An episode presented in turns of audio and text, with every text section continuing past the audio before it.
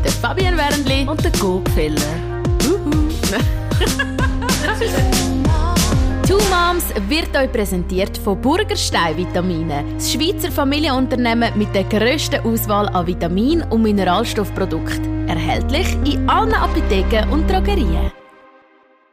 Sie heißt Barbara, ist 31, hat ein fast einjähriges Mädchen und kommt aus dem Glarnerland. Und sie hat nicht nur in der Corona-Zeit geboren, sondern sie hat auch noch mit Corona geboren. Hoi Barbara! Ja, hallo miteinander. Danke, dass ich da sein bei euch. Es freut uns, dass du da bist und uns deine ganz persönliche Geschichte erzählst und vielleicht auch denen, die jetzt gerade schwanger sind, ein bisschen kannst Mut machen. Ich hoffe einmal, du kannst Mut machen oder ist das jetzt ein schreckliches Erlebnis, das du traumatisch in Erinnerung behaltest? Nein, gar nicht. Also am Anfang ist es sowieso, das ist ja immer so ein ja, sind so viele Gefühle und alles, was da über, über man wird übermannt von dem, aber ich habe das Gefühl, nein, im Nachhinein gar nicht. Also wie war es genau? Gewesen? Hast du vorher schon gewusst, also du bist kurz vor der Geburt und gewusst, ich habe Corona? Oder hat man das erst nachher gemerkt? Oder hast du, bist du ähm, krank im Bett gelegen? Wie, ist das genau? Gewesen? Also es war ja so, gewesen, dass ich eigentlich den Termin am 25. März hatte. Und das ist ja gerade eigentlich, also der Lockdown ist genau dann gesehen und oh. ähm, es ist immer so ein Thema gewesen, ja, darf der, der Mann dabei sein bei der Geburt mhm. oder nicht und es ist immer täglich hat das wie geändert. Es gesehen, äh, ja, eben heute nicht und ja, in Zürich schon, in Bern nicht. Also es ist immer Aha. so ganz schwierig Ich bin jedes Mal dann ähm, ja, ins Spital gegangen wegen dem CTG und da war immer das Thema, gewesen, man weiß es nicht. Und ich hab, also mir ist es sehr gut gegangen, immer, auch vor der Geburt. Und du hast eben gesagt, ist dir schlecht gegangen? Nein, ist mir gar nicht. Also ich habe gar nichts gespürt. Ich habe das erst nachher habe ich das so ähm, erlebt, also dass, dass ich Fieber bekommen habe. Also während der Geburt, dort haben sie dir noch nicht Tests gemacht, haben dich auch nicht gefragt, ob, ob du Corona hast? Nicht. Also du hast normal geboren? Genau, gar nichts. Also Und sie haben dich normal betreut, die Hebamme, Nicht so in voller Schutzmontur oder so? Nein, ich weiß das gar nicht, weil es meine erste Geburt war, aber sie hat einfach, also die Hebammen haben Masken angehabt. Ich weiß nicht, ob das normal mhm. ist. Ja, heute wahrscheinlich schon. Hast du Masken gehabt bei deiner Geburt? Nein. haben sie Masken angehabt? Nein, Nein. das wahrscheinlich schon wegen Corona gemacht. Ah, das, aber einfach normale Masken, nicht da in dem vollen Plastik. Nein, gar nicht. Gar nicht. Und ähm, mein Mann hat dann, wo ja dann später auch dazu kam, er hat auch eine Maske anlegen. Ja. Aber wo dann über Geburt, also die letzten paar Stunden, haben sie das schon dürfen abziehen. Und oh, du hast sie auch an? Mhm, zuerst schon, ja. Ah, Wie lange? Also ich musste sie einfach immer anlegen, wenn jemand zu mir in die Nähe gekommen ist. Und das ist, äh, ja, also wenn ich ja allein im Zimmer war am Anfang, habe ich das nicht habe sie nicht mehr anlegen, aber sobald die Türen aufgegangen sind, habe ich sie angelegt. Ja. Ich, ich, mag mich erinnern, dass du mir gesagt hast am Telefon, es sind wie viel 18 Stunden oder so bist du einfach allein im Raum gewesen, weil eben so wenig wie möglich haben wollen, quasi dich betreuen, weil niemand gewusst hat, wie umgehen mit dem ganzen Virus und so. Genau, genau. Also wie lange bist du allein im Zimmer? Also das ist jetzt nach der Geburt gewesen, ah, ich allein okay. Genau. Also es ist Darf ich rasch ein bisschen ausholen? Genau. Es war so, gewesen, dass ich dann einleiten musste, weil ich schon zehn Tage drüber war. Und dann hat man mich um 12 Uhr in Empfang genommen in der Nacht und ja, eben angefangen einleiten und von dort ähm, bin ich einfach allein im Zimmer gewesen, weil ähm, ja, man hat ja schon nicht gewusst, ob ich positiv bin oder nicht, das ist eigentlich egal gewesen, weil sie haben einfach nicht Zeit für mich und ich bin dann allein im Zimmer, und immer alle paar Stunden ist dann wieder jemand gekommen und hat äh, kontrolliert, wie weit das ich bin. Und dann war eben Geburt gewesen. und nach der Geburt habe ich zwei Tage oder ja, knapp zwei Tage später hatte ich dann ein Fieber. Gehabt. Sie messen ja immer Fieber. Messen. Und dann haben wir gemerkt, weil eben die, ja, das Pflegepersonal auch gar nicht äh, gewusst hat, wie sie mit, damit umgehen mit dieser Situation, dass sie mich einfach wie ein bisschen separiert haben. Und von dort her bin ich eben allein. Gewesen. Wie lange etwa?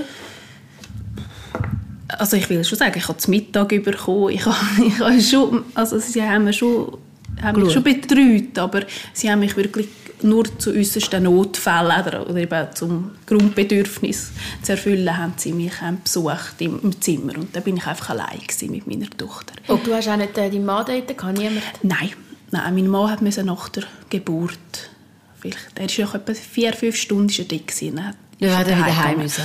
Also, ich meine, ich mag mich noch erinnern, bei meiner Geburt war irgendwie alle 10 Minuten eine, eine, eine Schwester drin und hat mir cool verstillen, weil ich das nicht gerade allein angebracht habe. Ich meine, eben gerade beim ersten Kind mhm. hast du ja die Griff noch nicht so draussen. Und äh, mir war es zu viel. Gewesen. Immer sind Leute reingekommen und haben geholfen und gemacht. Und ja, jetzt aufstehen wegen dem Kaiser nicht, der, der, der. Aber ich stelle mir jetzt das andere Extrem eigentlich noch schlimmer vor, wenn du einfach so dir selber überlassen wirst mit deinem Neugeborenen als Erstlingsmami. Wie ist dir das gegangen? Also ich hatte schon das Gefühl, ich war zum Teil überfordert, weil ich hatte das Gefühl, meine Mami zum Beispiel oder eben meine Schwestern, wo, wo, wo ich gebraucht hätte in dem Moment, wo die Erfahrung haben, wo man ja hat, die kennen ja einfach normalerweise, mhm. wenn zu normalen Umständen kennt die ja ins Zimmer und können einem besuchen. Und dort habe ich halt einfach viel telefoniert und gefragt, was, was kann man da machen, wie, wie, ja, wie bringe ich das hin. Also Sie haben, gar nicht, Sie haben euch gar nicht besuchen Nein, gar nicht.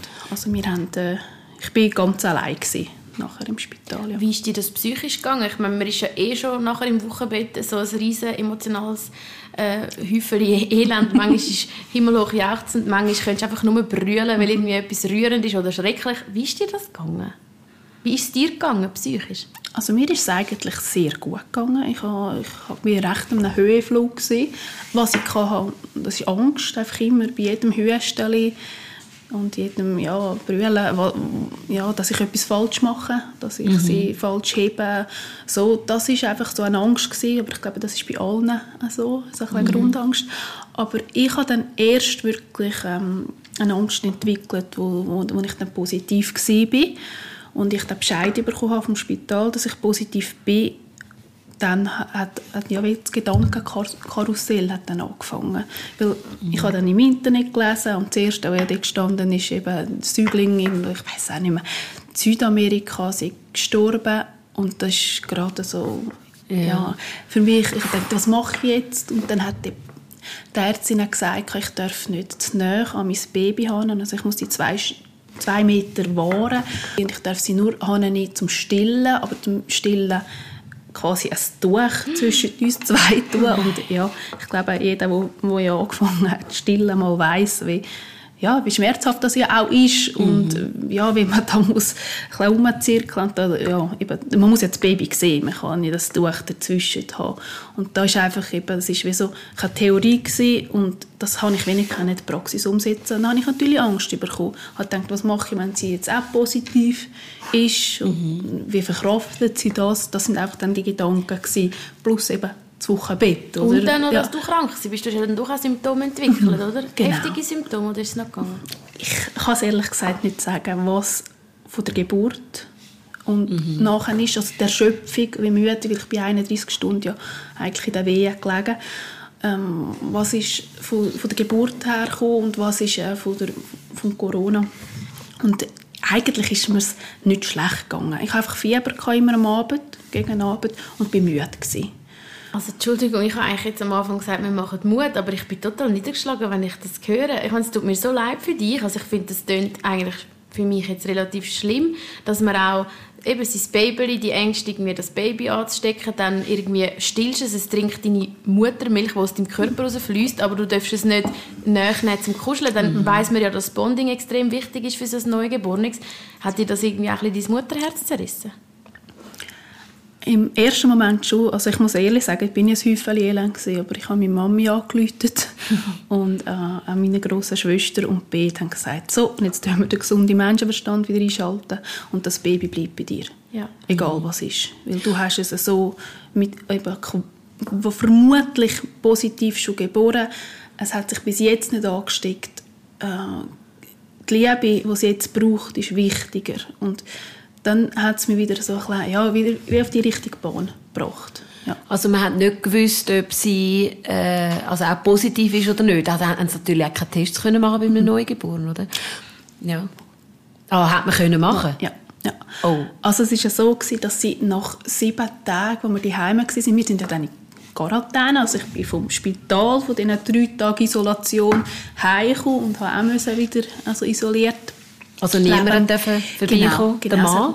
Der Mann schon, ja. Okay. Aber sie haben gesagt, der Mann darf auch nicht eben im gleichen Bett schlafen. Und mhm. also, aber das haben wir ehrlich gesagt nicht so können umsetzen Aber mhm. der Mann ist auch, also der ist einfach da gewesen, aber sonst niemand.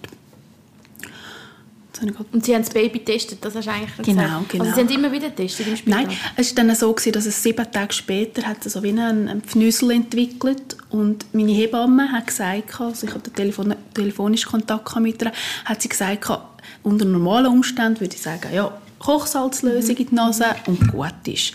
Aber weil wir nicht wissen, wie, wie sich das entwickeln kann, habe ich dann auf Chur ins Kinderspital und sie haben dann schon bei uns ähm, also im Spital, im Kantonsspital äh, einen Test gemacht. Und das habe ich ganz, für mich ganz schlimm gefunden, weil ich so ein kleines Baby in die Nase rauf.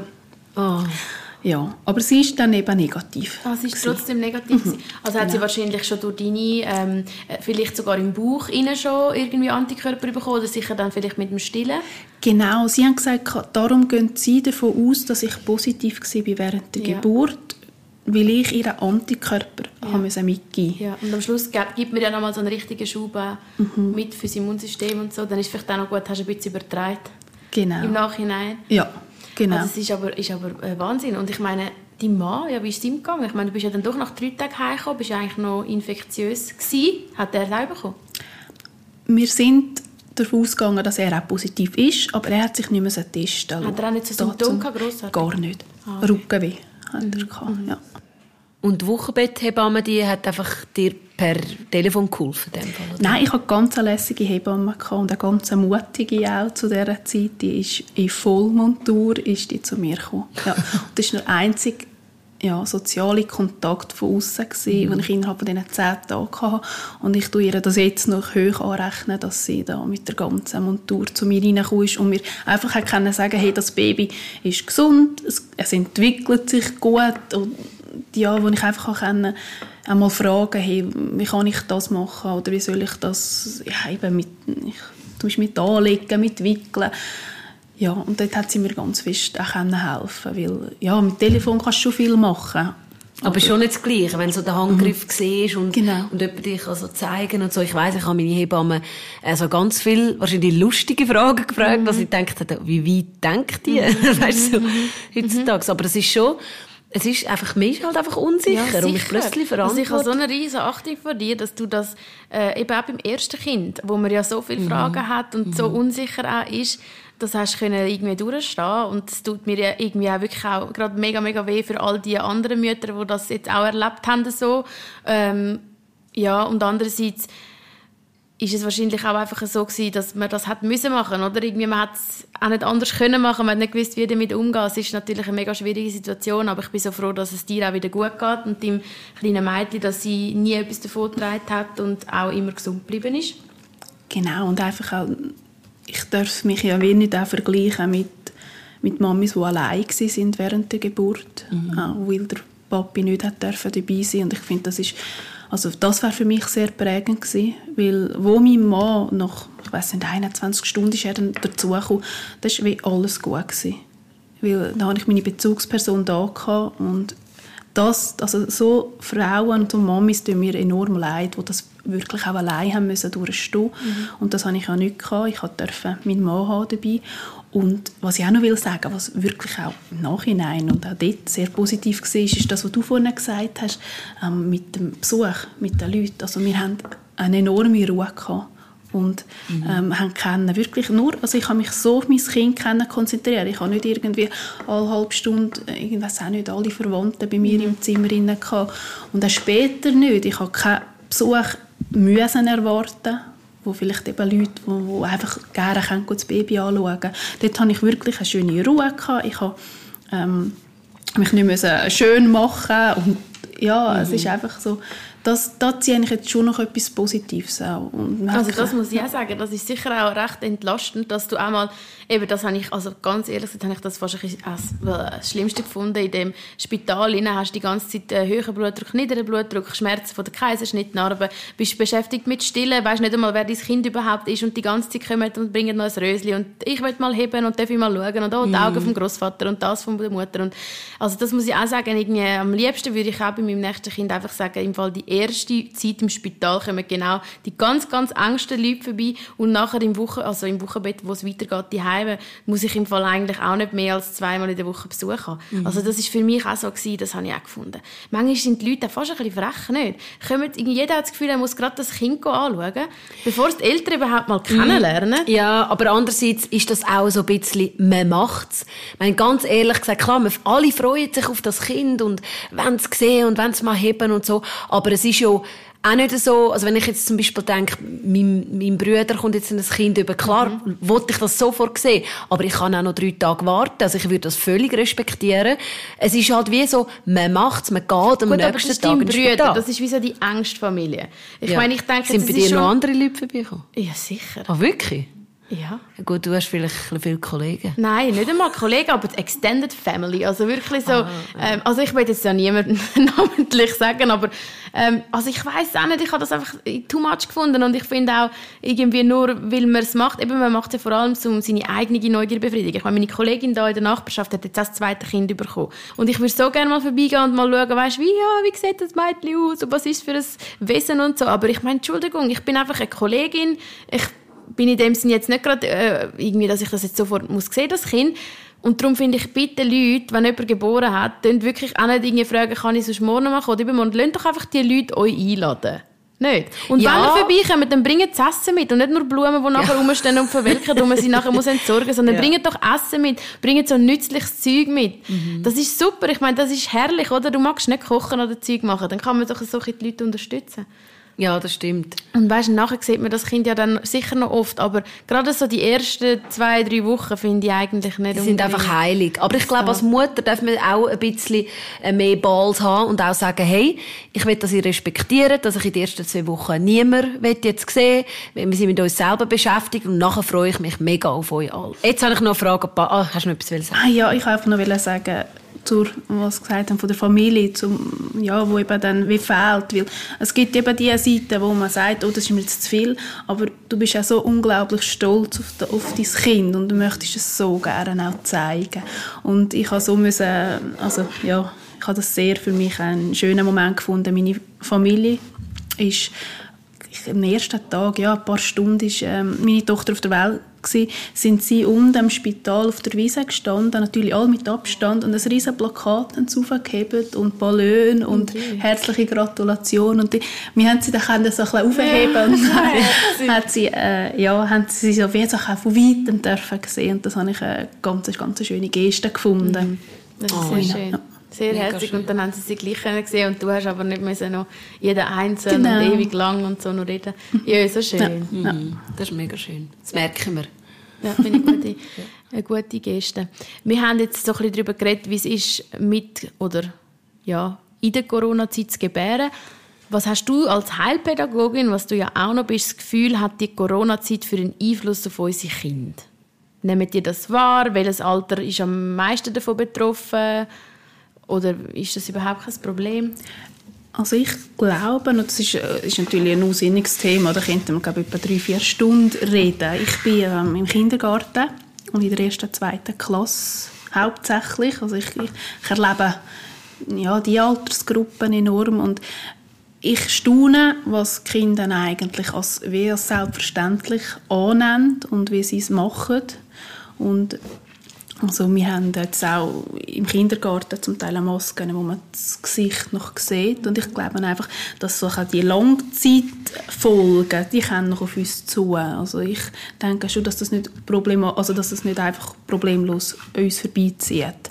Aber ich denke, im Moment machen das die Kinder gut. Also wir staunen ja immer, wie, wie anpassungsfähig dass sie sind.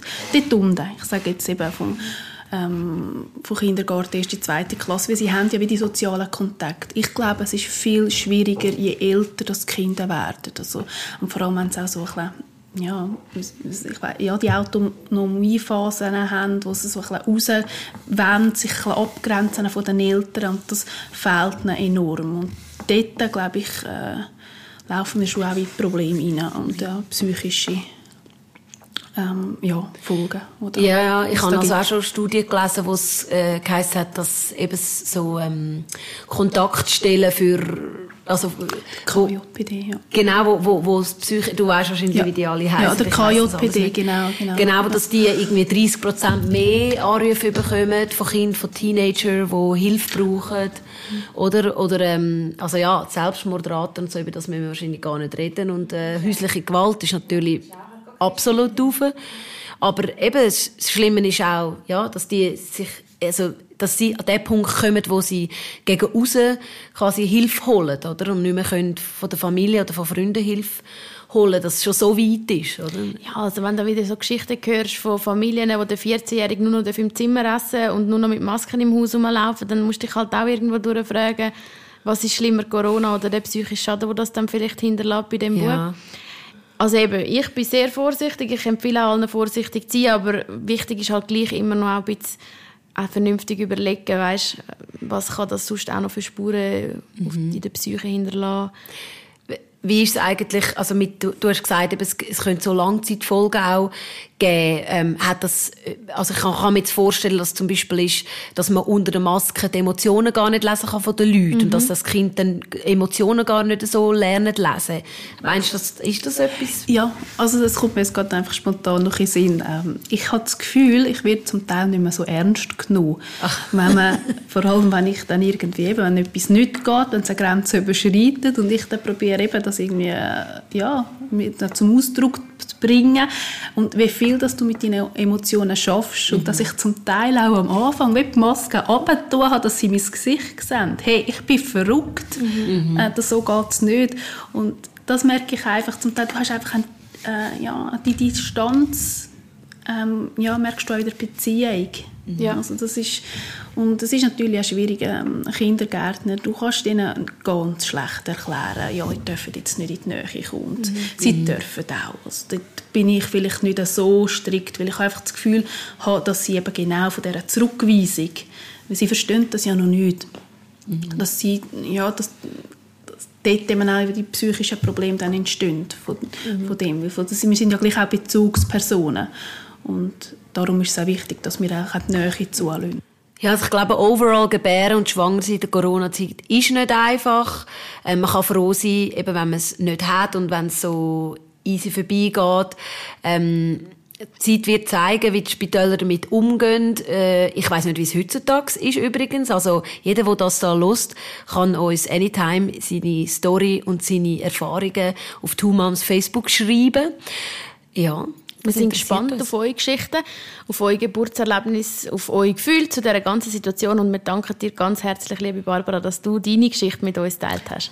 Danke, dass ich da sein Two Moms ist euch präsentiert worden von Burgerstein Vitamine.